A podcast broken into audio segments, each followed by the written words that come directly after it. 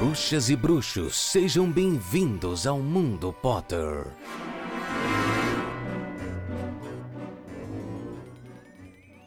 Começando agora mais uma edição do Mundo Potter, eu sou Itamar Santos e quinzenalmente a gente tem um encontro para falar de Harry Potter. Mais especificamente, a gente comenta capítulo a capítulo dos livros. Estamos falando sobre Harry Potter e o Cálice de Fogo.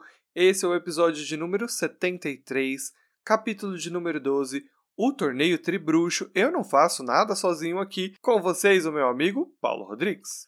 Salve moçada, bom dia, boa tarde, boa noite, como vocês estão? Tudo bem? Quanto tempo que não nos vemos? Já faz 15 dias desde a última vez em que nos falamos, desde que trocamos informações sobre este mundo de Harry Potter que tanto amamos e às vezes que tanto odiamos por causa de uma certa mulher que não deve ser nomeada, mas tudo bem, tudo bem, fingimos que ela não existe, falamos mal dela sempre que possível façam o mesmo. Muito obrigado, Wita, pelo convite de mais uma vez estarmos aqui para falar sobre este que é o capítulo de número 12, o episódio 73, o torneio tribucho. Você ativou o modo radialista, achei maravilhoso. Aí repetiu tudo que eu falei, perfeito também. O importante é isso. O importante é o, o carisma lá em cima. É sobre isso e tá tudo bem. E tá tudo E, bem. e eu nunca usei essa frase, então é a primeira vez. É, Eu uso sempre, né? Eu tenho uma curiosidade pra saber de quem tá ouvindo a gente. Vocês estão gostando dos pitacos do editor? Vocês estão achando legal? Não tão? Conta pra gente. Deixa nos comentários, manda na DM do Instagram. Por sinal, siga a gente nas redes sociais. A gente é o arroba Mundo Pottercast no Instagram. Ah, eu sou o arroba Itacente.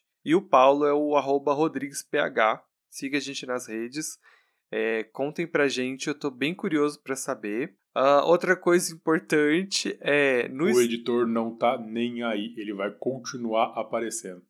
eu tô adorando a presença do editor. Tô achando divertido. Eu não sei o que as pessoas. O importante é o público, né? O público, a gente tem que entregar o que o público quer, né? Então, depende deles. É, no, se você está ouvindo a gente pelo Spotify, não esqueça de classificar a gente, né? No Spotify você pode dar até 5 estrelas. Dê 5 estrelas, pelo amor de Deus, nunca te pedi nada. E siga a gente lá na plataforma. Ah, a gente sempre deixa uma caixa de perguntas no próprio Spotify e sempre tem uma enquetezinha lá. Então responde porque isso ajuda no engajamento, ajuda a gente. É super importante, não custa nada para fazer isso. Se você está nas outras é, nas outras plataformas, todas elas têm uma forma de avaliar o podcast, então é super importante que você as faça. Outra coisa que não custa nada é compartilhar esse e os demais episódios do Mundo Potter em suas redes sociais. Não custa nada pra você, mas tem um valor enorme pra nós, porque quanto mais compartilhamentos tiver, para mais gente esse podcast maravilhoso será entregue. E o nosso algoritmo também dá um help, né? Fala, opa, tem gente indicando, né? Porque deve ser bom. Então vamos indicar para mais gente. Então se você pode compartilhar, entra lá, joga no seu Instagram, joga no grupo do WhatsApp da firma, joga no grupo do WhatsApp do futebolzinho de segunda-feira, joga no grupo do WhatsApp do boteco que você frequenta no sexta. Piramida gente. O Ita que gosta dessa frase, mas eu adoro roubar ele. Piramida gente, solta a gente no grupo da família. Sabe quando a gente tá falando de política no grupo da família? E você tá de saco cheio porque sabe que vai dar treta? Fala, galera, galera, vamos falar de uma coisa extremamente importante? Mundo Potter. E, puf, joga a gente lá dentro, entendeu? De preferência, escolhe um daqueles episódios que a gente tá falando mal mal do Bolsonaro pra explodir ainda mais lá na, na- no grupo da sua família. Porém, compartilhe-nos porque seremos muito mais divertidos do que qualquer coisa de discussão que possa ter. Tá certo? E com isso também uma coisa muito importante, ajude a gente financeiramente se possível. Eu sei que não tá fácil pra ninguém, a gente sabe muito bem, mas por acaso estiver aí, sei lá, com um realzinho sobrando, vai através do Padrim, né? padrim.com.br barra Mundo Potter. Lá você pode estar fazendo doações para este podcast melhorar sua qualidade e continuar existindo na internet. Ou você pode fazer isso também através do Pix. A chave é mundopottercast.gmail.com. E é isso, né, Paulo? O que a gente faz agora depois disso tudo? Que agora eu nem lembro mais. Nesse momento a gente vai para o primeiro quadro deste, que é o melhor, o mais bonito, o mais sedutor podcast sobre Harry Potter da Podosfera, que são as corujas. E nós temos corujas hoje, senhorita Marçando? Nossa, a gente tem bastante corujas hoje, viu? A gente- Bastante? Acho que sim. O que eu lembro de ter visto na caixa, tinha bastante corujinha. Então vamos começar, né? Então bora lá, bora lá. Ah, se caso você quiser estar tá mandando a sua coruja, você pode fazer isso através do nosso e-mail, mundopottercast.gmail.com ou através das redes sociais. Lembrando que se você mandar através do Instagram, é bom você sinalizar que é uma coruja lá na DM, tá certo? Também, se você quiser falar de onde você é e qual a sua casa em Hogwarts, isso também vai facilitar e deixar a gente bem feliz, tá certo? A gente começa com a coruja da Bruna Gabriele e ela diz o seguinte: Boa tarde, me chamo Bruna, tenho 22 anos, moro em Realeza, no Paraná. Paraná? Lá Exatamente. na terrinha do Paulo, na terrinha do Paulo, cara. Olha só. Ela diz que assiste Harry Potter desde os 8 anos de idade, né?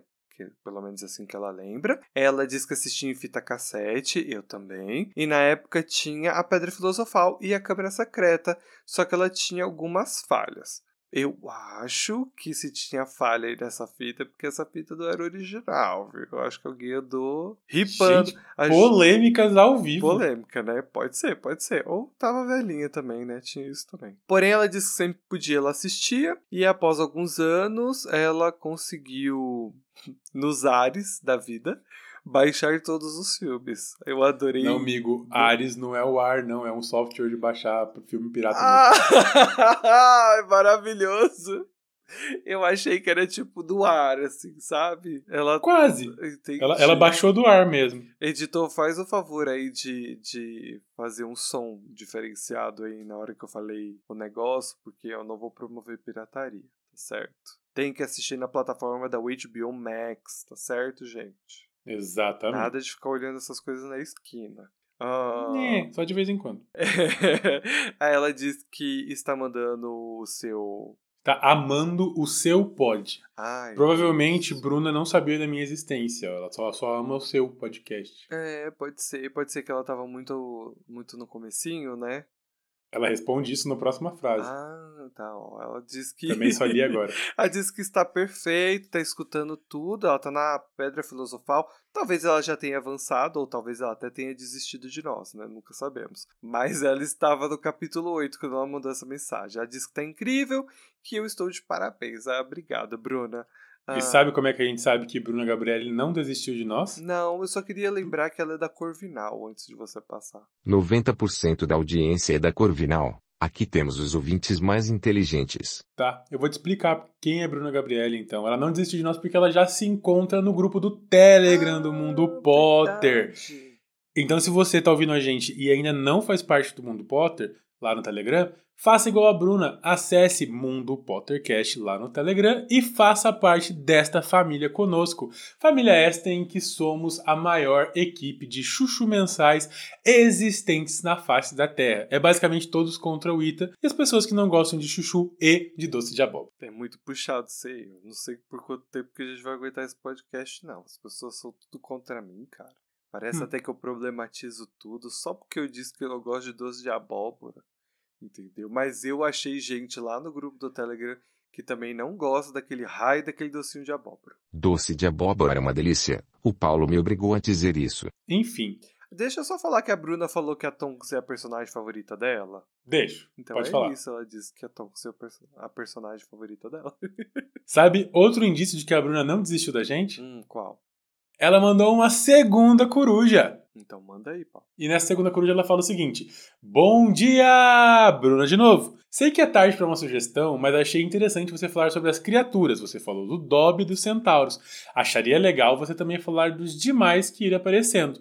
Falando um pouco mais da família do Hagrid, um pouco mais sobre os dragões que aparecem na Pedra Filosofal, sobre as criaturas que você consegue achar no livro dos Animais Fantásticos. E eu tenho ilustrado e ele é maravilhoso pois quem está chegando agora nesse universo ainda não sabe muito sobre essas criaturas. Já estou na Câmara Secreta, logo logo lhe alcanço. Com amor, Bruna. E repito, está maravilhoso! Ah, obrigado, Bruna. Esse podcast já passou por muitas adaptações, Bruna, e acredito que ele ainda vai mudar muito, porque é assim que ele é. A gente está trabalhando. A gente está falando mais de acordo com que as coisas vêm aparecendo. Obviamente, adoraríamos trabalhar com os animais fantásticos, porque. Por que não?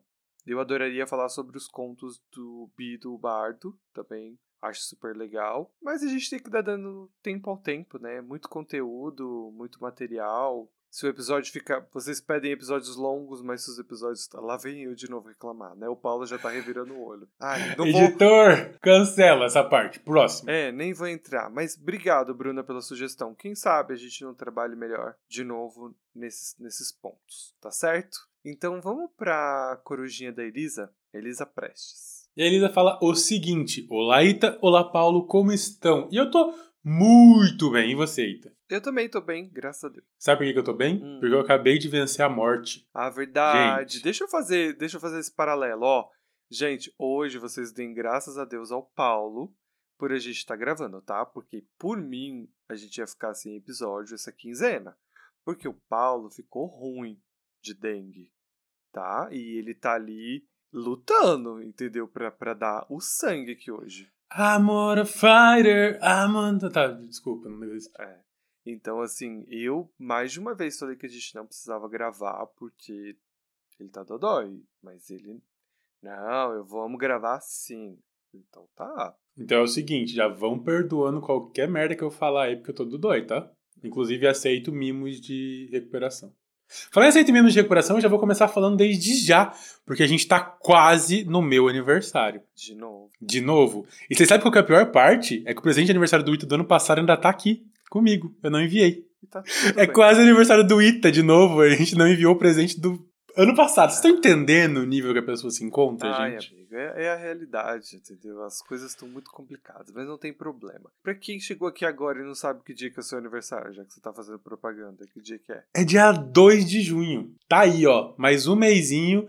A gente tá comemorando o dia mais lindo deste mundo. Deveria ser feriado. Você nasceu 2 de junho. Isso. Eu sou 2 de setembro.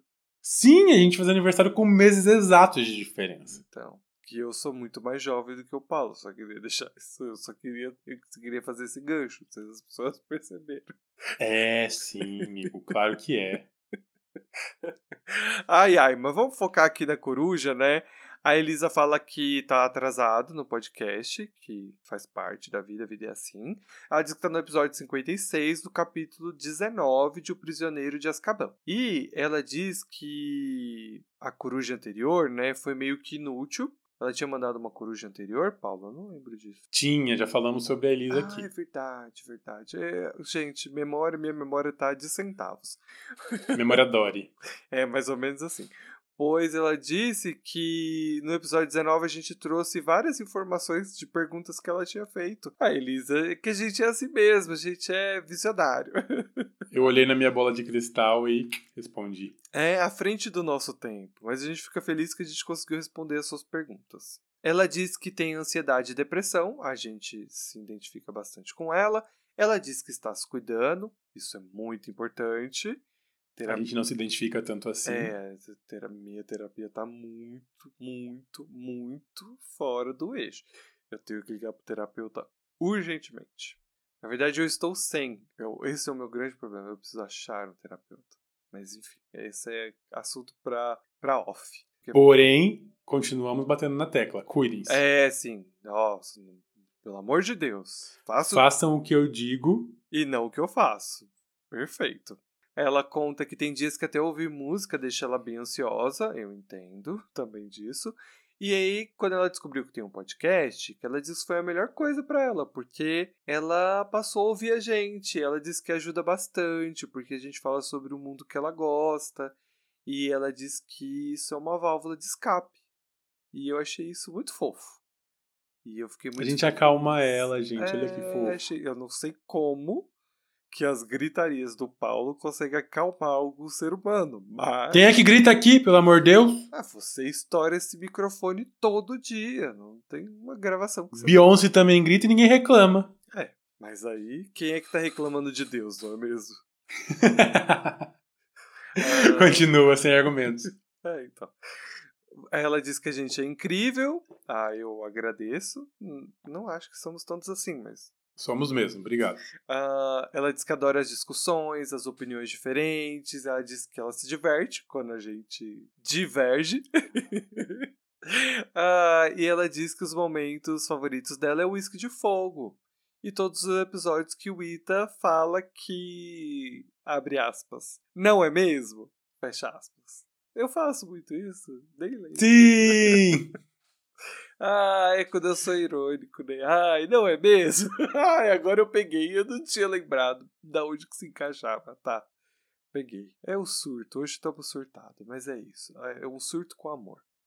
Ela manda beijinhos e diz que a gente se vê na próxima coruja. E a próxima coruja já chegou e ela fala o seguinte: Olá, Ita, olá, Paulo, espero que estejam bem. E sim, estamos bem. Cá estou eu na minha terceira coruja. Abre parênteses, ela deve me odiar por fazer voar três vezes em tão pouco tempo. Filha, é perto, tá tudo sob controle, ela aguenta, ela é forte. Ela falou que está muito empolgada para poder dizer que finalmente está em o cálice de fogo. Então já já ela tá aqui, ó, em dia conosco. Daqui a pouco ela vai estar tá ouvindo esta, esta, esta corujita ela vai estar tá se ouvindo, porque estamos dando voz às palavras dela. E ela fala o seguinte: A minha carta hoje vai para militar sobre um assunto que surgiu entre vocês no episódio 65, capítulo 4, De Volta à Toca, que foi em relação a Molly parecer sempre ser deixada para trás e não brilhar muito por ser mulher. E nessa eu vou ter que discordar do Paulo e concordar plenamente com o Itamar. Nossa, sério? Alguém vai me dar. Alguém vai me apoiar nesse podcast? Alguém concorda comigo? Estou chocado. A autora destacou diversas mulheres na história, cada uma com sua característica e personalidade. Luna com sua autenticidade, empatia e o conhecimento sobre coisas que quase ninguém sabe ou dá relevância. Tonks com sua coragem e determinação, a Hermione com sua extrema inteligência e lealdade aos amigos, e a Molly é uma delas que torna tão boa quanto qualquer outra personagem da história, com sua compaixão pelas pessoas e suas causas, pelo amor imenso e cuidado que tem pela família e amigos. E isso não faz com que a personagem seja apagada, pelo contrário, é extremamente por isso que ela brilha. Ela ama fazer isso e é notável o jeito que ela tem de cuidar e ajudar as pessoas que ama. O Paulo, que o Paulo cita que a Molly sobressai lá no final, provavelmente na Guerra Bruxa, mas, na minha opinião, ela brilha o tempo todo, desde quando acolhe o Harry e em todas as vezes que aparece na história. O final é só um complemento do que ela é. É tipo de pessoa que também é capaz de qualquer coisa para proteger e defender quem ama. Tudo bem gostar de cuidar da casa e da família, Cada mulher na história se destaca de acordo com a sua personalidade e caráter. Ruim mesmo é ser obrigada e delimitada a fazer apenas isso por ser mulher, que neste caso não vejo que é o que é o que acontece. Ela fala perdão pela carta grande defendendo a Molly, ela é um dos personagens que eu tenho muito carinho e eu adorei essa pequena discussão que abriram. Vocês são incríveis, até a próxima corujas e beijos! Ah, e aí eu vou deixar o Ita falar porque ele tá aqui frenético concordando. E depois eu também vou falar. Eu achei muito bonito tudo que a Elisa falou e faz muito sentido em vários pontos. E, mas eu vou defender o meu amigo agora. Por esse plot twist você não esperava. Não mesmo, chocado. É que o que, que acontece? Muitas vezes quando a gente tá gravando e a gente tá passando por um capítulo, a gente fica muito imerso naquilo que tá acontecendo, porque a gente tá trabalhando em cima dele, então a gente tá olhando aquele roteiro então, algumas coisas que estão acontecendo ali acabam se sobressaindo do todo. Então, eu entendo o, quando o Paulo está questionando todos os pontos da Molly, e obviamente a Elisa está certa no que ela está dizendo, ela não está errada. Mas é que assim, conforme a gente for avançando, quando a Molly aparecer e fazer coisas incríveis, obviamente o Paulo vai falar sobre isso, porque Molly é muito mais do que a gente está vendo agora. Então, muitas das discussões que o Paulo trouxe foi justamente isso, né? Por que, que a personagem como a Molly não está no torneio? Oh, torneio, perdão. Não está na Copa junto com os outros personagens, sabe? Não faz sentido excluir ela desse evento e tudo mais. Ela tinha que estar lá junto com todo mundo, sabe? Ela é tão importante quanto todos os outros. Então, por que, que ela é a única personagem que está sendo privada de se divertir? Por que, que ela tem que estar lá cuidando da casa? Entendeu? Então, eu entendo super o que a Elisa trouxe e eu achei super válido. Faz muito sentido. É, ela apontou muito bem ali, todas as personagens femininas tendo o seu recorte e tá tudo ok. Eu gostei bastante. Mas é, é que é isso, às vezes a gente se empolga em alguns pontos e a gente vai falando e, e é isso. Tem alguma coisa para falar, Paulo? Não, é, é bem por aí. É, na verdade, eu só queria contar que eu também sou apaixonado pela Molly e que ela é um dos meus personagens preferidos porque ela lembra muito a minha mãe. Para mim, eu, eu leio a narrativa da Molly e apesar da minha mãe só ter um filho, é, que sou eu, inclusive, É, coisinha que mais vale fofa. por todos os Weasley, com certeza. Exatamente. É, ela vejo a Molly muito na minha mãe, sabe? E uma coisa que eu não, não nunca gostei na vida é da gente tá querendo, sei lá, tá todo mundo na sala brincando, rindo, se divertindo e a minha mãe cozinhando, sabe? Não, é- é, vamos todo mundo cozinhar junto, vamos todo mundo pra cozinha, vamos conversar e então vamos integrar a minha mãe nessas nessas confraternizações. E é o que eu sinto com a Molly. Ela é foda, velho. Ela, é- ela tem um coração maior do mundo, assim. Eu acho que o coração dela é maior que o do Hagrid. Com toda certeza, sabe? E o coração do Hagrid em forma metáfora mesmo, não por tamanho. Porque o coração do Hagrid é gigante. E eu acho que o da Molly é ainda maior. Mas por que a gente exclui ela de algumas coisas, né? A gente, a autora exclui ela de algumas coisas não faz sentido. Tipo, ah, ela ficou em casa porque, ok, ela gosta de ficar em casa.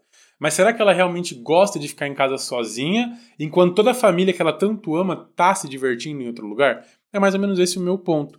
Mas eu super concordo com você e eu acho que ela é um personagem foda que brilha o tempo inteiro. Porém, a autora fez questão, por algum motivo, de tirar ela de alguns momentos em que ela poderia brilhar muito mais. E aí, quando a gente traz uma problemática no futuro sobre qualquer outros pontos, é isso, né? O que a autora tá querendo dizer com aquele personagem? Por que tirar ela de certos lugares? É isso que é importante a gente questionar, a gente pontuar, porque afinal de contas é para isso que a gente tá aqui, não é? A gente tá aqui comentando, a gente ama Harry Potter. Se a gente não amasse, a gente não tava meia-noite e meia gravando, sendo que eu e o Paulo vamos, tipo, sair sete da manhã para trabalhar.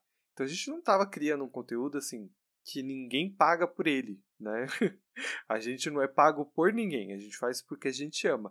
Então a gente levanta esses tópicos e eu acho legal que a Elisa curte que a gente abre esses tópicos, porque acho que eles são importantes da gente discutir e fazer um paralelo também com a nossa vida, né? Esses recortes, esses símbolos, né? Quando ela remove um personagem de um lugar, ou porque o personagem não está falando tal coisa.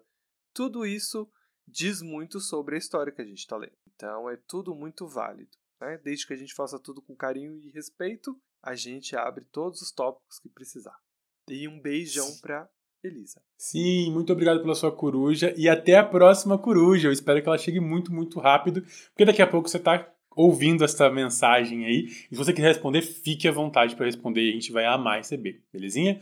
Um grande beijo para você. E com isso a gente encerra as corujas de hoje e a gente começa de fato a falar sobre o capítulo dessa quinzena. Exatamente. E a primeira parte deste capítulo é a sinopse. E eu te pergunto, Ita, qual é a sinopse da de hoje? Finalmente os nossos heróis chegam em Hogwarts. Eles são muito bem recebidos, diga-se de passagem. Eles têm um jantar delicioso e Dumbledore faz anúncios importantes sobre o ano letivo. Por Arrasou. essa você não esperava. Arrasou! Não temos sinopse no roteiro. Por quê? Porque a pessoa que faz o roteiro esqueceu da sinopse. Parabéns! O Paulo foi fazer o roteiro e, enfim, faz parte da vida e ele esqueceu de pôr a sinopse.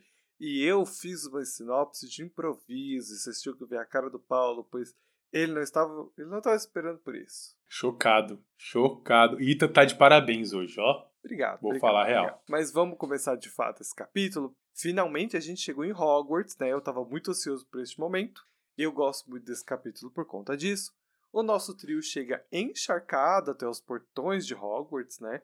E eles são muito bem recebidos, diga-se de passagem. Por quê? Porque o Pirraça está atirando bolas de água na entrada, né? Bexigas d'água na entrada, na cabeça dos alunos. Uma coisa muito de leve, muito de boas. Não basta a chuva, né? Porque já tá chovendo pra caramba. O Rony tá um reclamão, reclamando de tudo, brabo, com fome. E tá lá, pirraça, atacando bolinha de bexiga d'água na cabeça das pessoas. E quem que vem socorrer? Minerva, Minerva McGonagall. Outra louca surtada que vem correndo, escorrega na poça d'água e tem que se agarrar no pescocinho de Mione pra não esborrachar no chão. Imagina a véia de 97 anos quebrando a perna no primeiro dia de aula. Não, eu tô mais preocupada com o pescoço da Hermione, porque assim, tantos lugares para ela se segurar, ela se segurou no pescoço de Hermione. Então imagina o torcicolo depois. Filha, onde dá. Tô caindo, eu me agarro. O importante é carregar alguém junto pro, pro chão. Eu senti a dor no pescocinho. Eu senti. Eu acho legal que ela fala assim, desculpa, senhorita Granger. Tipo, é. foi mal aí, véi.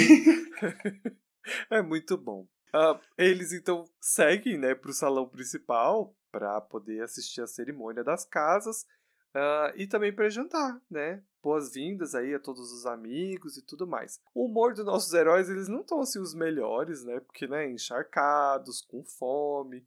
Foco no Ron, que tá um grande reclamão sobre isso.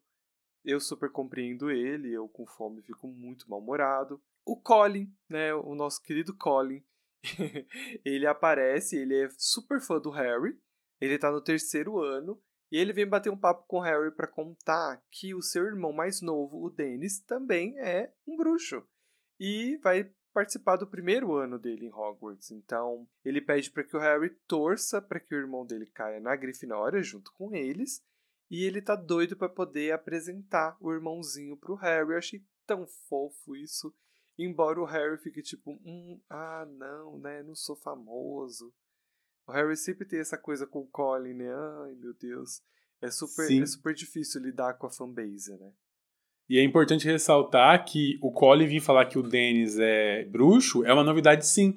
Porque na verdade o Colin é o nascido trouxa. Sim. Então ele não sabia se o irmão dele ia ser ou não bruxo e quando virou ele ficou super feliz. Bom, já que a gente tá falando de Colin, eu vou fazer um quadro novo aqui que só vai ter um, uma aparição, que é o Você Sabia do Mundo Potter. Vou perguntar então, amigo, você sabia que teve um ator de Hogwarts, um aluno hogwartiano, que realizou o sonho de trabalhar como sorveteiro? Exato, então vou contar para vocês. Hubert Grint, nosso querido Rony Weasley tinha um sonho de infância de ser sorveteiro. E ele recebeu uma graninha aí dos filmes e comprou uma van de sorveteria e foi gravar um dia com a van de sorveteria e distribuiu sorvete para todo mundo. E sim, isso aconteceu de verdade. É um pop-up de, de trivialidades, de, de curiosidades. Isso, é o Você Sabia do Mundo é Potter. É Vai aparecer algumas vezes aqui pra frente, vocês vão Ai, ver Jesus só. amado. Você sabia que o quadro Você Sabia só vai acontecer uma única vez.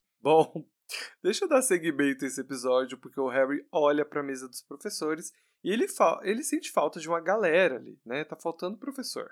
Ele percebe que a Minerva não tá lá, mas isso é porque ela tá supervisionando a limpeza, né? Por causa da bagunça do Pirraça.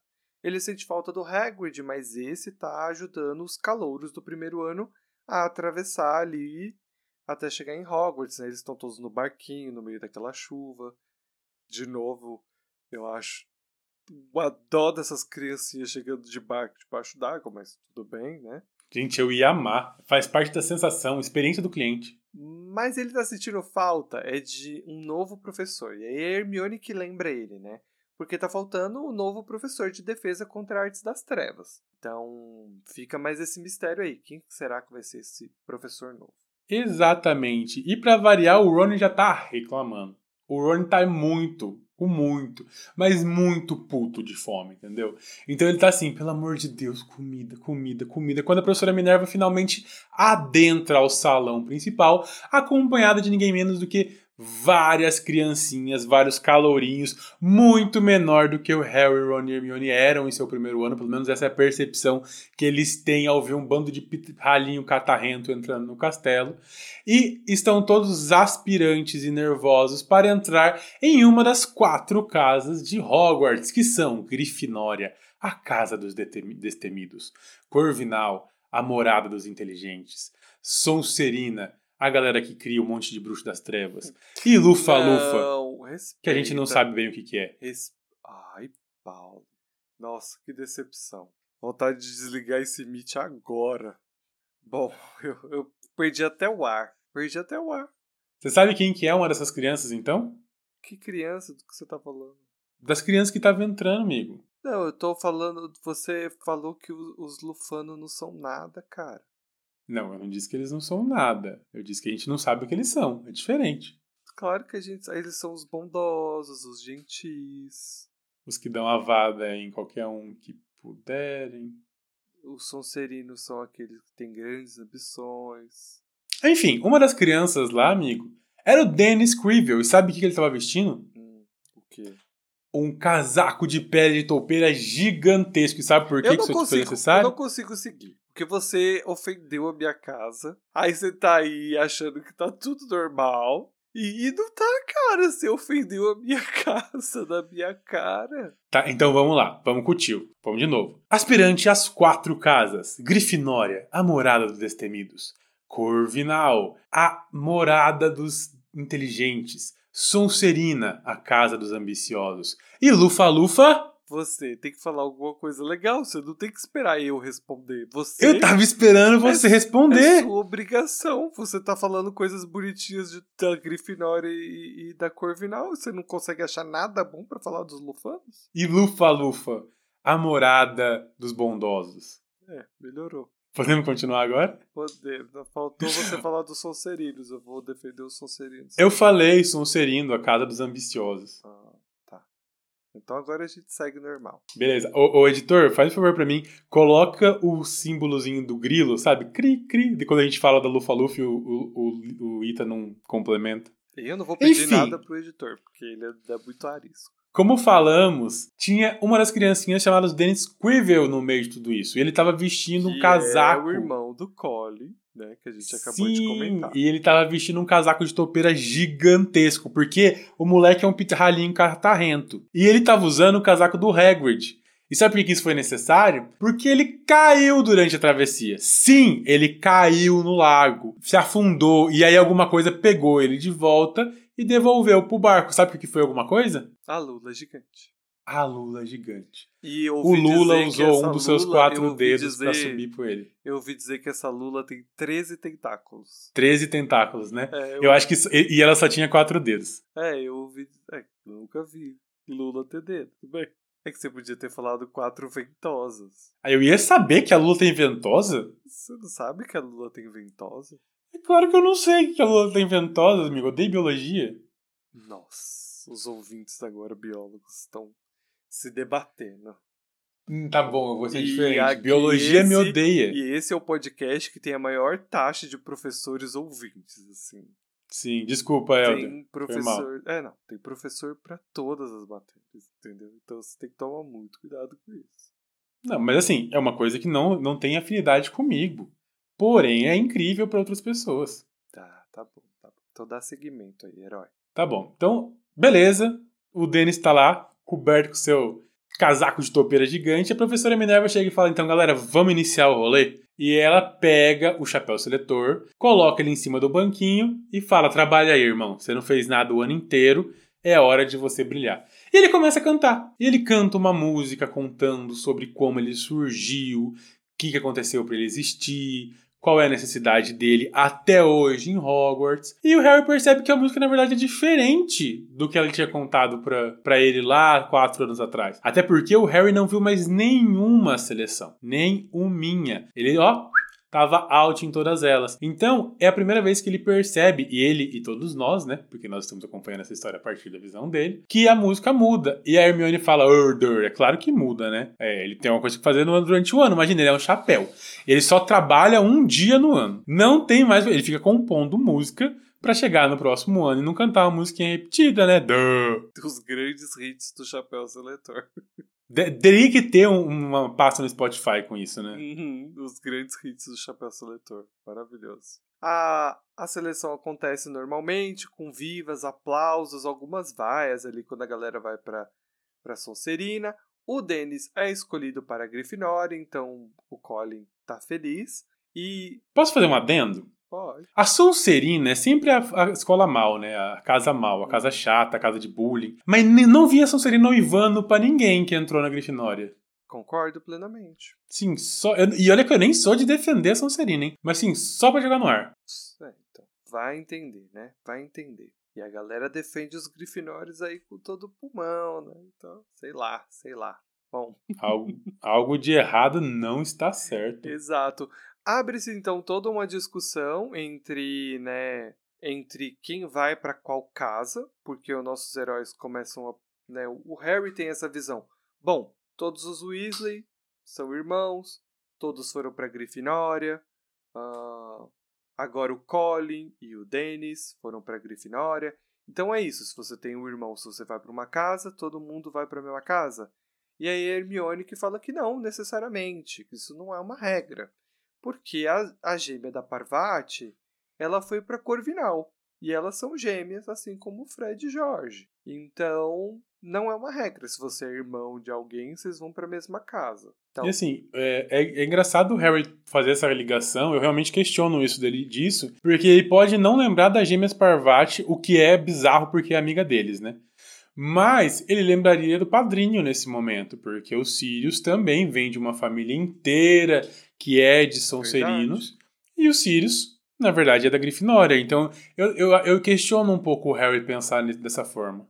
Mas eu acho que eu acho que ela traz esse ponto justamente porque alguns leitores podiam fazer essa conexão, porque como o Sirius é um pontinho fora da curva, às vezes, sabe, podia ser um caso especial do Sirius, e eu acho que ela vem aqui para reforçar isso justamente para falar que não, ó, pode ser que não. Ah, pode, pode ser, mas eu, eu sei lá. é, eu acho que eu veria o Rony falando isso muito mais fácil. Porque o Rony é desligado, né? Não é que ele não é, não seja. é, não que seja, lerdo, não, ele é desligado com isso. Mas você não concorda comigo que você tem muito mais padrões é, dando certo nessa, nessa lógica? E aí o Sirius acaba, pode acabar passando batido, né? Tipo, que, ah, Sim. porque tipo, são todos os Weasleys e eles são muitos. E aí são todos da Grifinória. Não tem ninguém que tá fora. Tipo, a mãe e o pai eram Grifinórios. Então, tipo. Sim, e uma coisa que acontece muito, e isso acontece muito, né? É casamentos entre casas. A gente quase não vê é, Sonserinos e Corvin- Corvinos casando, ou, enfim, Lufa-Lufa aí. É, geralmente eles se casam entre eles, então acaba ficando uma linhagem inteira, né? Uhum, é meio bizarro pensar nisso, né? Sim. E, e isso me faz questionar uma outra coisa, porque é a seguinte. Eu acho que já devo ter falado disso antes, mas eu sempre acho que esse método de seleção é meio complicado, porque como você vai conseguir balancear o número de alunos em cada uma das casas?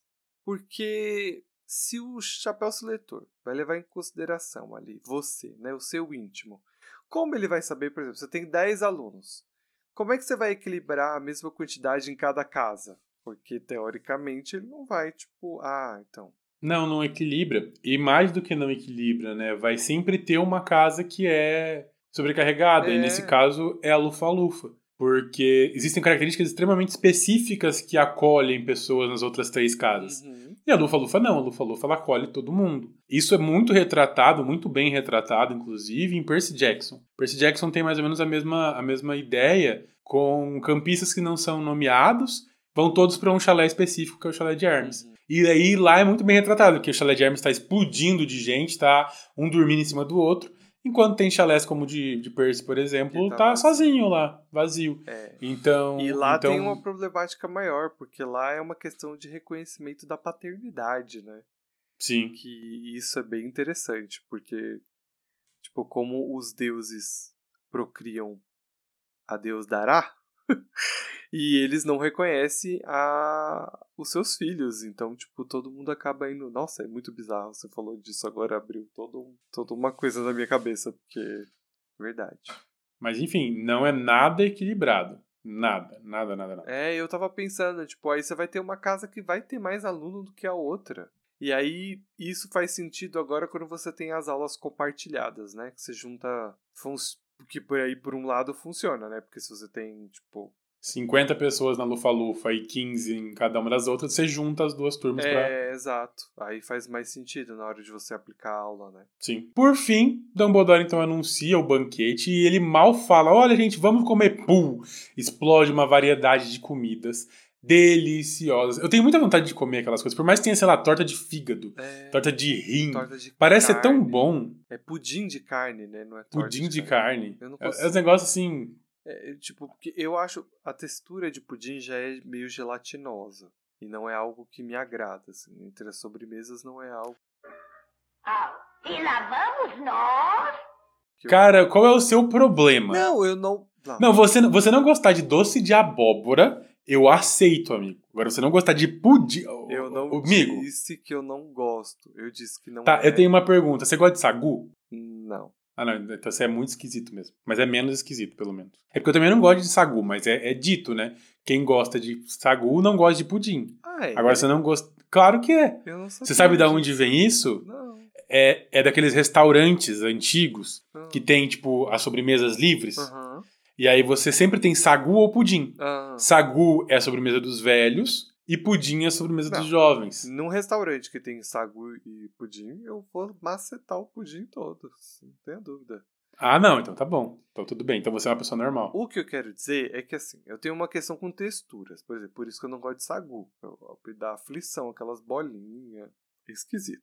E o pudim, eu não é que eu não goste. É que não é o meu favorito. Não, tipo, se você vai me oferecer pudim, claro que eu vou comer, é uma delícia. Mas não é, tipo, minha sobremesa favorita.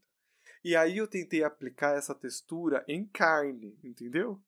Então pensa, porque tem algo meio gelatinoso ali na, no pudim, né? E aí isso em carne, eu fiquei tipo assim, ah, Eu vou te confessar uma coisa, então. ah, Durante a pandemia, sabe que a gente fez de tudo na vida, né? Durante aquela pandemia que a gente ficou trancado em casa. A gente É. ainda tá vivendo uma É, pandemia. durante aquele momento em que as pessoas estavam trancadas. Aham. É, E aí eu comecei a fazer comida natural pro meu cachorro. Ai, E uma das, das comidas naturais que eu aprendi a fazer foi a conserva de carne para fazer aquela espécie de patê uhum. de, de cachorro. E uma delas é feita com gelatina. Então eu peguei fígado de boi, bati, né? Processei. E aí você coloca a gelatina em color. E aí ele vai ficar um patê de carne. Cara, aquela textura era nojenta. O cachorro ama, mas é nojento. E eu acho que seja mais ou menos aquilo, sabe? É realmente uma gelatina vermelha, assim, sangrenta. Ah, que horror. É, não- nada agradável. Mas Não. a descrição do banquete é sempre muito boa, né? Exato. Tão boa que deixa o Nick quase sem cabeça, sempre de boca aberta, com vontade de comer. Ele até tava assim pro Rony, ah, Rony, por que, que você tá tanto bravo, com fome? A parte mais importante da, da seleção é a seleção. E o Rony fala, claro, você não pode comer, né? Fica na sua aí. Tá. Mas enfim, a galera começa a comer e o Nick fala, é, galera, vocês estão com sorte, viu? Ainda bem que rolou o banquete. Porque mais cedo, naquela mesma tarde, Pirraça tava fazendo um auê lá na cozinha, um furdunço total. Joga a panela pra cima, puxa a orelha de elfo, arranca pra um lado e fala que deixou os elfos domésticos totalmente putos. E sabe o que eu gosto? É que, na verdade, essa é a culpa dos fantasmas. Porque os fantasmas se reuniram justamente pro Pirraça não ir participar do banquete. Então eles decidiram que o Pirraça não podia ir. E aí, por conta disso, o, o Pirraça ficou puto e aí deu esse rolê todo aí. Exatamente. E aí, sabe o que é o mais legal? É que tem mais gente que ficou puta. Nasce o primeiro passo da gigante. e eu nem tô falando da mãe do Hagrid. a Hermione não, tá mas puta. faltou explicar uma coisa. Faltou explicar que ele destruiu a cozinha e deu muito trabalho pros elfos domésticos. A gente não falou isso. Eu acho que a gente falou, mas tudo bem. Falamos de novo agora. É, tipo, deixou os elfos domésticos assim desesperados, porque ele jogou a comida toda fora, estragou tudo. Um absurdo, né? Exatamente. Quanto de gente poderia ter sido alimentada? Mandasse pra nós, gente. É. Mas enfim, Hermione ficou pistola, porque como assim tem elfo doméstico em Hogwarts? Eu nunca vi nenhum. Como assim? Tá louco? Aí o, o Nick falou: é, fia, é, é, é assim que acontece, sabe? Um elfo doméstico bom é um elfo doméstico não visto, tá loucona? E ele ainda conta que no castelo talvez haja a maior comunidade de elfos domésticos vivendo juntos da Grã-Bretanha. E Hermione tá puta, tá É. assim, inconformada. Ela chega a perguntar, né, se eles recebem salário, décimo terceiro, direitos médicos, né? E aí o Nick sem cabeça dá risada da cara dela, né? E aí quando ele se recompõe, ele diz que que elfos domésticos não querem benefícios, sabe? E aí eu fico meio chocado porque se a Hermione soubesse o que tá passando no Brasil atualmente. Ai, ai, menina, nem te conto como é que tá o nosso país atualmente, entendeu? Essas coisas aí que você tá Somos falando. todos elfos domésticos. É, tamo, tamo, tamo beirando isso aí, viu? Porque tá meio complicado por aqui. Mas a Hermione entra em greve de fome. Né, Ela resolve protestar. Foi bater panela. É, basicamente ela foi bater panela porque a Hermione fala que os elfos domésticos estão sendo escravizados. Vejam só, né? Como que a marca de um elfo doméstico é, é trabalhar sem ser visto, né? Tipo, a, a existência dele tem que ser negada, como se ele não existisse. É meio bizarro isso, né? E bem problemático também. E, e a Hermione então decide que não vai comer, porque a comida veio de um trabalho escravo. E o Rony, o Rony caga muito pra isso, porque né, é, é o Rony. E não só isso, ele fica implicando com a Hermione, né? E falando: olha, você vai ficar com fome, que besteira. Come, olha que delícia, você vai desperdiçar isso? E a Hermione, ela bate o pé e decide que não vai comer. E aí, sobre elfos domésticos e essa situação da Hermione, em primeira instância, muita gente pode achar que tipo é uma medida meio boba da parte da Hermione, né? Porque, né, nossa, tal. Mas se você levar em consideração a idade da Hermione e, e que o que ela pode fazer de fato pelos elfos domésticos, é uma medida interessante que ela toma ali em primeira instância. Assim, não tem muito que uma garota da idade dela possa fazer realmente para mudar essa situação dos elfos domésticos. O que é legal é que isso mostra um pouco do caráter da Hermione, um pouco da, da força de vontade da Hermione de entender que essas coisas estão erradas e querer mudar. Isso é um ponto positivo, né? E vai refletir no futuro da Hermione e tudo mais. Mas de fato, a Hermione dessa idade não tem muito que ela possa fazer a não ser entender o que está passando em volta dela. É claro que é, um, é uma atitude válida, qualquer coisa que ela tentar fazer. Porque ela, pelo menos, ainda está tentando fazer alguma coisa, enquanto que ninguém está tentando fazer absolutamente nada. Nem mesmo tentar entender a situação desses seres. Eu acho que até os que entendem estão nem aí. É, exato. Por mais que os elfos domésticos estejam sendo bem cuidados em Hogwarts, né? Eles estejam bem, tudo, ainda eles estão fazendo um trabalho escravo, né? Então, Sim. E as pessoas não estão agindo contra. Dumbledore ele entende que isso não é certo. Na cabeça dele, ele tá ali, tipo, ah, beleza, isso daí é errado mesmo. Mas eles não querem nada. mas Ah, não é uma batalha que ele quer travar, né? Sim, exatamente. Tipo, ele fala, ah, eles não querem nada, então beleza, foda-se. Eu- Seguimos com os meus 150 mil elfos domésticos aqui de É, Hogwarts. E isso é que, na minha opinião, é a maior problemática, eu já falei sobre isso antes, dos elfos Uhum. domésticos. É você normalizar essa situação no futuro. Porque, embora a Hermione seja a única personagem que vai estar questionando sobre isso, e o próprio Dumbledore se é um cara que é muito ciente sobre isso, não existe uma força tentando mudar isso. Não, é, é- essa é uma problemática que morre no espaço. Ela não é esquecida no churrasco porque ela vai até o final, mas ela vai até o final como uma coisa que vai morrer junto com o Dobby, assim. O Dobby é o mártir do... do... E sim, se você não sabia, o Dobby morre, desculpa aí. É, Mas o Dobby é o mártir do... dessa causa. Ele morre e não muda ninguém, assim. Talvez ele mude o Rony, é a única pessoa que ele realmente muda. O Rony vai a lutar pelos elfos um pouco mais afinco, mas morre ali também e não vai pra frente. É, no final das contas, você não vai ter muitos personagens que vão estar se preocupando com outros elfos domésticos, a não ser o próprio Dobby. E aí o que me pega é justamente, então por que criar essa narrativa? Foi uma tentativa que ela não soube trabalhar, ou ela não quis trabalhar. Hoje em dia eu não sei mais dizer. que fosse desse jeito. Acho que nem adianta mais ficar É. levantando tanta coisa sobre. Mas eu sei que espera-se que a gente fale um pouco sobre, então a gente Sim. tem que pontuar. A gente também E falamos já um pouco quando o Dobby apareceu, né? Tem um desabafo, um texto que, que nós escrevemos e colocamos lá. E vamos continuar falando. Tem muito de Dobby por esse livro ainda. tem. O E- Dobby aparece bastante, embora no filme Sim. isso não aconteça. Então trabalharemos bastante a respeito disso. Uma vez alimentados, ou quase todos, Dumbledore se levanta e inicia os avisos, né? Ele diz que itens. Ele diz que há mais itens proibidos esse ano, né? O Filch listou 437 itens proibidos de serem usados em Hogwarts. E se você quiser saber melhor sobre eles, é só dar uma passadinha na sala do Filch.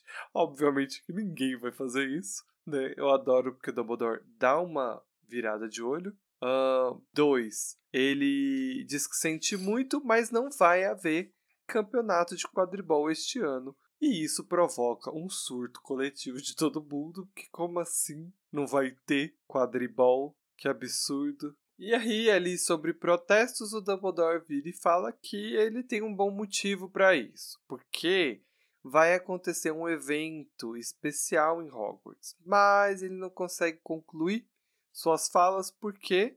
Porque alguém chega de surpresa, né, junto com barulhos de trovões, fazendo uma entrada muito impactante. Eu amo essa entrada porque ela, ela foi muito bem retratada no filme. Né, que é o Alastor Moody chegando e, e o Alastor causa, o que eu posso dizer, ele causa um choque. efeito muito imediato, isso, de choque nos alunos, né? E aí a aparência dele é muito em pauta, porque ele é cheio de cicatrizes no rosto. Uh, o Alastor tem um, um olho diferente do outro. Ele tem um, um olho que ele não para na órbita, né? Ele fica girando a todo instante. Ele tem uma perna de pau com garras. Ele é uma figura muito enigmática. Então, tipo, fica os alunos ficam muito paralisados assim quando ele chega. E o Alastor tem uma aura muito peculiar também da parte dele, ele não ele não faz questão de ser carismático, o que sempre me leva a questionar algumas coisas para o futuro, porque a gente, né, veio aqui com notícias do futuro que esse Alastor não é o real Alastor, então, né, mas aparentemente essa entrada é suficiente para parecer uma entrada de Alastor, porque Dumbledore não, é, não desconfia. E provavelmente o falso Alastor é, torturou o Alastor o suficiente para poder, sei lá, conseguir todas as informações que ele precisa para agir e comportamento. Porque ele chega, vai até Dumbledore, eles trocam umas palavras ali no pé do ouvido, e o Alastor simplesmente vai para sua mesa, senta, enfia o garfo numa salsicha e começa a comer. E é isso. O Dumbledore anuncia que esse é o novo professor de defesa contra artes das trevas. Ele e o Hagrid são os únicos que ficam empolgados e batem palmas, mas a palma morre no ar. E porque os alunos estão tudo muito chocados com, com essa figura nova que vai lecionar em Hogwarts esse ano. Então, como não tá chocado, né? O cara chegou, pegou a salsicha, ignorou o suco de abóbora e tirou uma isqueira do bolso e começou a beber. É, que isso é um fator bem importante, né? Ele tá o tempo todo tomando esse líquido no frasquinho. E aí tem toda essa coisa de ele cheira as coisas que ele vai comer, tipo, porque ele é super desconfiado. E aquele olho não para de mexer o tempo todo. Exato. Mas aí o alvo volta pro discursão dele mesmo, porque ele precisa explicar o porquê que não vai ter quadribol esse ano. Abre aspas. Dumbledore pigarreou outra vez. Como eu ia dizendo, recomeçou ele, sorrindo para o mar de alunos à sua frente, todo ainda mirando o olho tonto Moody. Paralisados, ou seja, a galera ainda está em choque. Teremos a honra de incendiar o evento muito excitante nos próximos meses.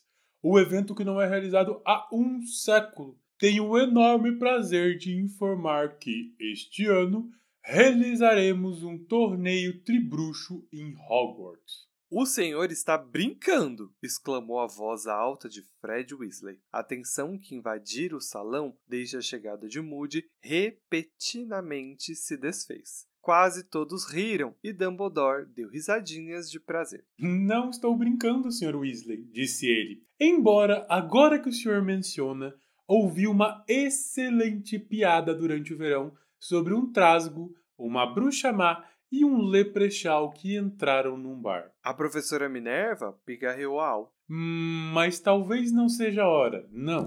Onde é mesmo que eu estava? Assim, no torneio tribruxo. Bom, alguns de vocês talvez não saibam o que é esse torneio, de modo que espero que aqueles que já saibam me perdoem por uma breve explicação e deixem sua atenção vagar livremente. O torneio Tribruxo foi criado há uns 700 anos como uma competição amistosa entre as três maiores escolas europeias de bruxaria: Hogwarts, Bourbatons e Durmstrang. Um campeão foi eleito para representar cada escola e três campeões competiram em três tarefas mágicas. As escolas se revezaram para sediar o torneio a cada cinco anos e todos concordaram que era uma excelente maneira de estabelecer laço entre os jovens bruxos e bruxas de diferentes nacionalidades. Até que a taxa de mortalidade se tornou tão alta que o torneio foi interrompido. Ah, Fecha aspas. Bem leve, né, meninas? Bem leve esse, esse torneio para sediar para os alunos, né? Bom, Dumbledore diz que depois de vários anos, os diretores das escolas se juntaram novamente, junto com o Ministério da Magia. Decidiu que era hora de tentar restabelecer um torneio novamente, o que deixou todos os alunos extremamente eufóricos e ansiosos para o evento. Mal deu tempo deles se empolgarem e o diretor fez um anúncio importante. Para garantir ainda mais a segurança de todos, né, somente maiores de idade poderão se inscrever no torneio, ou seja, a partir dos 17 anos, Paulo? Isso mesmo, lá no metade do seu sexto ano de Hogwarts. O diretor continua ignorando o protesto dos alunos que segue, né? Porque agora todo mundo quer participar do torneio. Uh, e ele fala que as delegações das outras escolas que irão competir chegarão em breve em Hogwarts, com os alunos campeões pré-selecionados, mas que a escolha final será feita por um juiz imparcial e que não será enganado. Além disso, o próprio Dumbledore irá garantir que nenhum aluno engane o juiz. Dito isso, o diretor dispensa todos os alunos, alegando que está tarde e que eles têm que se preparar para as aulas que irão se iniciar na manhã seguinte. Vale lembrar que a competição vai começar em outubro, depois do Dia das Bruxas, tá? Ou seja, ainda tem alguns meses, porque nós estamos em setembro nesse é, momento. Mas é, é praticamente no final do mês de novembro. Oh, é, no final de mês de outubro, né? Porque dia das uhum. bruxas, dia 31. 31. Então ainda tem aí uns dois, três meses, se a gente pensar que é primeiro de setembro agora, né? Então, tem uhum. um tempinho aí. Tem um tempinho. Nossos heróis partem para a sala comunal, né? De suas casas. E super empolgados, eles vão conversando o Fred e o Jorge dizem que não é justo essa regra né, de não permitir todos os alunos que queiram participar, pois eles são menores de idade em poucos meses e que isso não vai impedi-los de participar. Ron os questiona, falando que Dumbledore sabe que eles são menores, mas eles alegam que não é o diretor quem vai avaliar, e sim o provável juiz. Que é melhor então que eles é, arrumem um jeito de driblá-lo, né? Não importa o que o diretor diz, o importante é driblar o juiz. A Hermione ainda fica indignada, né? Porque tem a taxa de mortalidade, que isso assusta um pouco, mas o Fred rebate dizendo que isso isso não foi, que isso foi há muito tempo, né? E que hoje vai ser seguro. E aí eu dou risada porque, né? Cedrico. Uh, tem uma observação muito importante, né? Porque o Fred faz uma observação interessante sobre as falas de Dumbledore, de que o fato de o juiz não questionar a idade para participar do torneio. Por quê? Uh, aqui no resumo né, do, do nosso roteiro, talvez não tenha ficado tão bem explicado quanto no texto. Porque no texto original, uh, o Dumbledore não fala que o juiz irá impedir os alunos de participar, e sim que ele irá impedir os alunos de participarem porque a taça não vai selecioná-los pela idade, ela vai selecioná-los pelo que ela acredita que vão ser bons competidores. E o Fred saca isso na hora que o Dumbledore está falando. Porque a taça é um juiz. É... Eles não sabem ainda que é uma taça, tá? É só a gente que sabe. A taça é um juiz imparcial. Ela não vai analisar esse tipo de coisa. Ela vai analisar outras questões.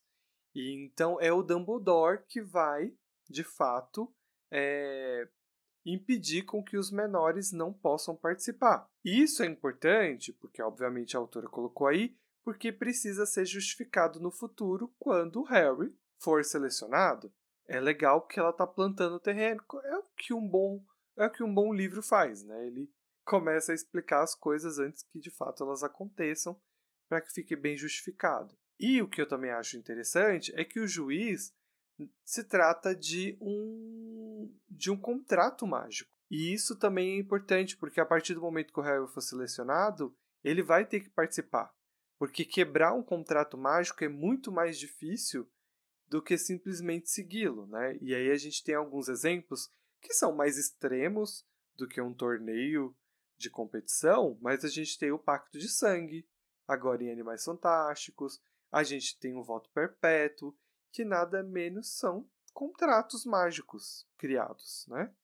Cada um com as suas peculiaridades, mas não deixam de ser. Então é interessante a gente começar a analisar essa figura que é a taça que vai julgar e selecionar os campeões. É muito bacana a gente trazer esses aspectos para cá, porque no filme isso não fica muito bem explicado, né? O Dumbledore fala, ah, é um ato contratual mágico, foda-se, vamos rescindir o contrato. Mas não é bem assim que funciona, né? Como o Ita bem trouxe, pacto de sangue e voto perpétuo são contratos mágicos dificílimos de serem quebrados. Então eu acho que o, Cálice vai trazer essa mesma vibe e, consequentemente, obriga o Harry a participar. E a gente tem um Dumbledore muito triste com essa participação, mas porém tendo que aceitá-la e e colocar o, o menino Harry aí nessa nesse surto que vai acontecer. Sim. Tem uma outra coisa, só sendo rápido para a gente não se alongar demais, que é a questão do torneio tribruxo, né? A gente já teve o, a Copa né, de quadribol e a gente está tendo outro evento que reúne escolas separadas. Tem isso me parece muito um plano de Dumbledore, né? Tem várias teorias sobre isso, de que como Dumbledore sabe que Voldemort está retornando, ele precisa fazer laços entre as comuni a comunidade bruxa, né? E o torneio serve para isso, né? Para que você possa ver que tipo a galera de Belbotons, a galera da Dame Strange, eles são bruxos como você e eu e todos os outros, e que a gente pode ser todo mundo amigo e na hora que o negócio apertar de verdade, a galera possa se unir. Então é isso que ela tá plantando aí também, né? Esse senso de comunidade. E aí a gente pode é, teorizar bastante que isso é o dedo de Dumbledore, aproveitando esses momentos, porque o que Dumbledore fala é que outros diretores tentaram trazer o torneio, mas ninguém conseguiu. E se tem um cara que é bom de relações é, públicas, né, que é bom de contatos, é Dumbledore. E aí meio que parece que só tá acontecendo esse torneio porque Dumbledore realmente meteu o dedo ali para que isso acontecesse. Eu acho que isso não é uma coisa do Crouch. O Crouch não faria isso. É, é Dumbledore mesmo, com toda certeza. Bom, os garotos então vão para a sala comunal, eles vão conversando ali entre eles. E quando eles chegam lá na sala, o Jorge dá a senha e eu acho que assim, isso daí é uma coisa muito. Ah, alguém precisava ter a senha, mas eu acho muito blé, porque do nada o Jorge aparece com a senha. De novo, é um deles, um dos gêmeos que sabe a senha. Então, eu não sei como eles descobrem essa senha, mas eles descobrem essa senha de qualquer jeito. Enfim. O monitor passou para eles. Eu não. Mas já, já é o segundo ano que isso acontece, sabe? O monitor só passou para eles, assim, tipo, mais ninguém sabia. A galera ia ficar lá na frente parado mas só os dois sabem a senha sempre. Sejamos honestos. Eu, particularmente, preferia que isso nem fosse abordado, se fosse na minha opinião. Porque é de senso comum que os alunos da Grifinória, a essa altura do campeonato, se informem sobre as senhas de suas casas. Eu acho que isso está mais do que estabelecido. Eu não entendo também por que, ela traz isso do texto. Não sei se é para relembrar o, leitor, né? Que ah, é assim que isso funciona e tal. Porque eu acho que é uma teoria da conspiração onde o Fred George tem acesso a documentos importantes de Hogwarts, inclusive do ensalamento. Porque assim, na narrativa de O Prisioneiro de Azkaban faz sentido, porque você precisa justificar depois quando o Sirius entra lá dentro. Mas agora, nessa altura do campeonato, no Cálice de Fogo, eu acho meio, é, tá. Ok. Mas enfim, o Jorge entrega a senha, eles entram. A Hermione dá uma olhada e percebe que tá tudo arrumadinho, que a lareira tá acesa. Ela fala trabalho escravo, dá tchau pra galera e vaza pro seu dormitório. Os meninos também estão cansados, sobem pro seu dormitório. Lá eles encontram seus malões organizados, eles encontram as suas camas com aquecedores E aí tá lá o Dino e o Simas enfeitando o seu quarto, né? Todo mundo colocando Vitor Krum espalhado para todo mundo. O outro coloca galhos da Irlanda e o Rony fica, meu Deus, que povo maluco. E eles resolvem dormir sem tomar banho. Quero deixar isso bem claro que mais uma vez eles não tomam banho, tá? Então assim, eles estavam encharcados, suados, viajaram o dia todo, passaram por um trem sem ar condicionado, com sol na cara, depois tomaram chuva, aí comeram, lambuzaram a boca e não tomaram banho, não escovaram o dente, simplesmente foram para a cama, deitaram e ficaram quentinhos ouvindo de longe o barulho da chuva. Tem um outro ponto aí rapidinho para ser passado que os meninos estão ali, tudo eufórico, falando muito e querendo muito ganhar o torneio Tribruxo, o Ronnie fala o quanto isso seria legal, por mais né, que ele fique meio assim esse lance da idade. Mas ele fala que ele participaria, por que não, não é mesmo? Até porque Sim, são mil galeões. Sim, e ele ainda fala, não, se o Fred e o Jorge conseguir enganar, eu acho que eu participo também, viu? É, então. E a... Isso é importantíssimo. É, exato. E o Ronnie, o... e o Harry fica bem quietinho nessa hora, mas a gente sabe o que o Harry está pensando e é interessante porque o Harry também sonha com a glória. Ele também sonha com a fama, mas é aquela que é adquirida pelos seus próprios esforços, né? Então, o Harry também pensa que isso seria legal, assim. Seria muito interessante que ele que ele ganhasse, porque mostraria que ele tem o valor dele, né?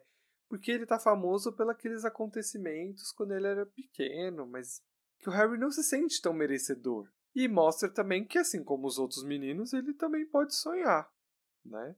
Ou no caso, que ele também pode ser ambicioso, não é mesmo? Ele tenta, né? Ele gosta dessa possibilidade de ficar famoso por, por suas próprias pernas. Uhum. Não, mas eu acho que é um, um traço interessante a ambição, não é mesmo? competitividade. A competitividade do Grifinório e tal. Mas a, a ambição do Sonserino, sabe?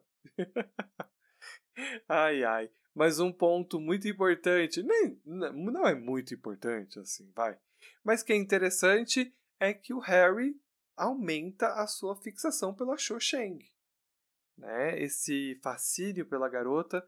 Nesse capítulo ele fala mais de uma vez sobre ela, ele vê ela na mesa da Corvinal. Ele fala que o garoto é muito sortudo, que foi selecionado para sentar lá, porque ela tá lá. Uh, durante esses devaneios dele ganhando a taça, ele pensa na show, vendo ele.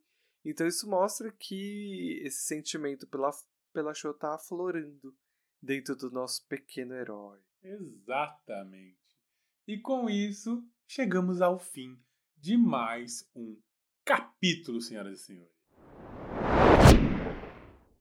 E a gente segue para o nosso próximo quadro, que é Esquelese, parte essa do programa que a gente comenta aquilo que a gente não gostou no capítulo, e eu pergunto para o Paulo se ele tem alguma esquelese. Olha, esse capítulo para mim ele é muito bom, ele é muito gostoso de ouvir, né? Chegamos em Hogwarts, tem bastante coisa acontecendo, se eu precisasse elencar alguma coisa que eu não gosto no capítulo, é... não é nem que eu não gosto, sabe? Mas eu sinto um pouco de falta de respeito. Tá, vamos lá. O Filch é um pé no saco. Ninguém aguenta o Filch. Todo mundo sabe disso. Ele é chato, ele é enrolado. Mas ele ainda é um membro do corpo é, da escola, sabe? E quando ele, o Dumbledore pede para, aliás, o Dumbledore dá um recado dele, é um recado que é da escola, sabe? As pessoas precisam respeitar. E nem o Dumbledore respeita. Sabe? Até ele vira o olho lá. E... Então, assim, pô, ele já é uma pessoa que ninguém gosta. Ele já é amargurado por conta própria por não ter magia. Mas como é que ele vai ter alguma autoridade se nem o diretor presta isso a ele, sabe? Então, se eu tivesse que elencar alguma coisa, seria o Dumbledore com má vontade para passar o recado do Filch. Não que isso seja assim uma coisa que eu tenha pensado com antecedência, não. Tanto que aqui minha minha Esquelete está em branco no roteiro, mas é um ponto que se fosse para melhorar, eu melhoraria nesse aspecto. Bem pontuado, achei bem, bem interessante e é, é bem isso mesmo que você falou. Curti aí. Uh, a Miss, Você, meu amigo.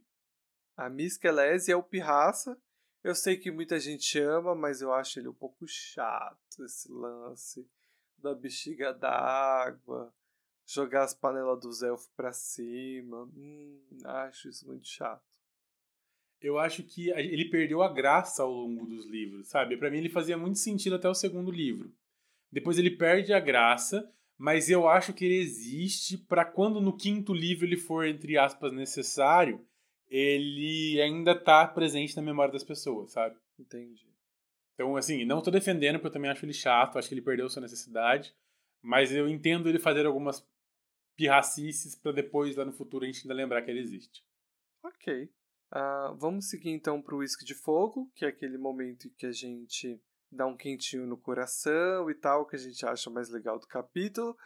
É, eu vou abrir o meu já de uma vez, porque para mim não traz um quentinho no coração, não, mas eu me arrancou boas gargalhadas, que é a Minerva segurando a Hermione pelo pescoço.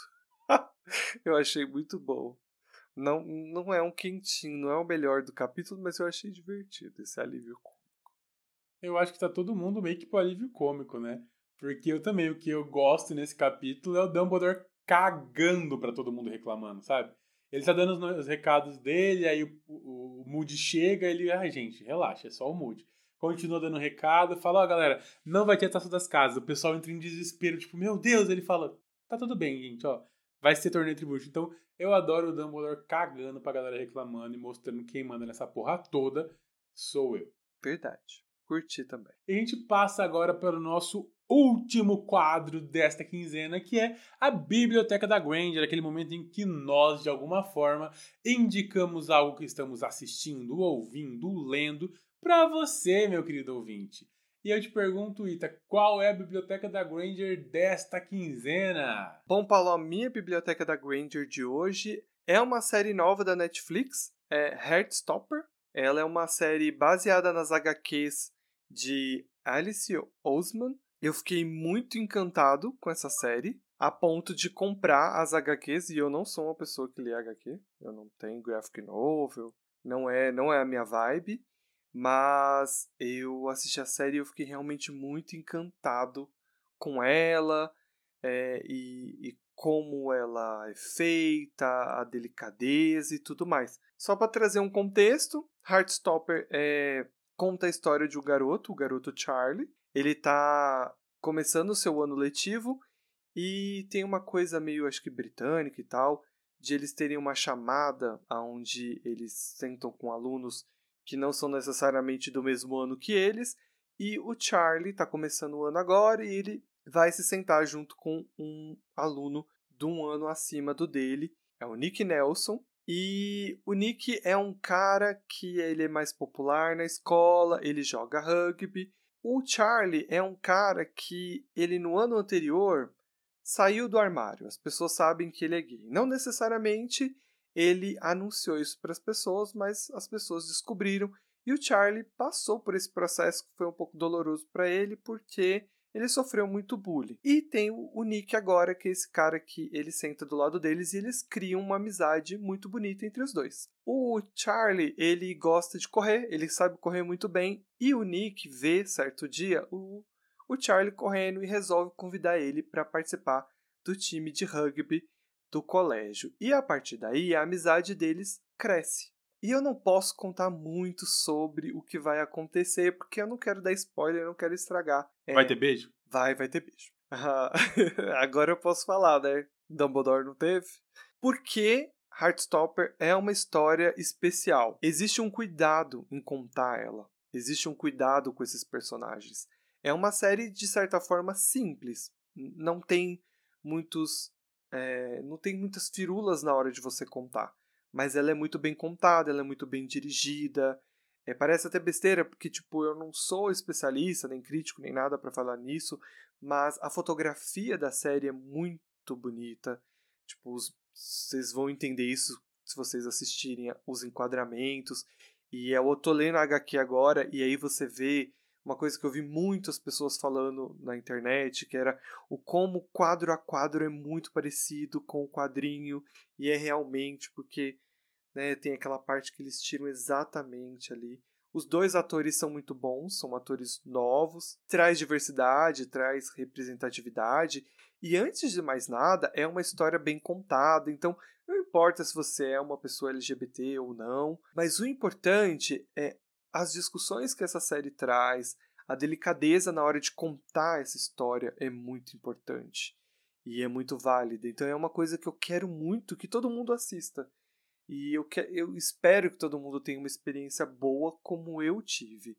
Foi muito divertido, foi emocionante e foi muito bonito ver uh, esses dois personagens, ver as descobertas desses adolescentes sobre eles mesmos de uma maneira muito delicada, respeitosa, que não é sempre que a gente vê em todas as séries, sabe? Tem discursos muito importantes, é algo que eu gostaria de ter visto na minha adolescência, e eu não tive, eu não vi, e eu sei que adolescentes que vão assistir isso vão poder é, se enxergar ali de uma forma muito bonita uh, e, e, e esperançosa, e entender eles a si mesmo de uma forma muito mais uh, honesta e, e respeitosa.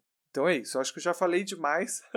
tá disponível na Netflix, tem oito episódios, giram em torno de 30 minutos, ou seja, para mim é o equivalente a, a, só ter quatro episódios, porque episódio de 30 minutos para mim, para mim é eu assisto dois por vez, então só tem quatro episódios da temporada. Entendeu? E, e temos um viciadinho, né? Como vocês perceberam, o Ita tá apaixonado eu pela estou, série. Eu estou, assim, Ai, eu espero que vocês gostem, eu espero que vocês assistam. Eu espero que o Paulo assista logo pra gente poder comentar e conversar, porque eu preciso muito de alguém para conversar sobre essa série. Entendeu? Para ver se as pessoas também vê tudo que eu vi e obviamente me dá razão quando eu digo que ela é perfeita. Bom, essa série me anima mais de assistir do que Ted Laço. Ah, fico feliz, porque aí eu fico esperançoso de que você realmente vai assistir já que Ted Laço é algo que você não, não vai, vai fazer. Que é muito triste também. Mas eu não vou ficar me estendendo para falar de Ted Laço. Pessoal, é isso. Só teremos uma indicação então nesta quinzena. Heartstopper, vão assistir e contem pra gente o que vocês acharam e se vocês também se apaixonaram pela série, assim como o senhor Itinha que, que está. Nossa próximo encontro é daqui 15 dias com o capítulo 13, Olho Tonto Mude. Vamos conhecer um pouco mais deste louco, excêntrico e chocante personagem. Um grande beijo para vocês. Um grande beijo e abraço e tchau.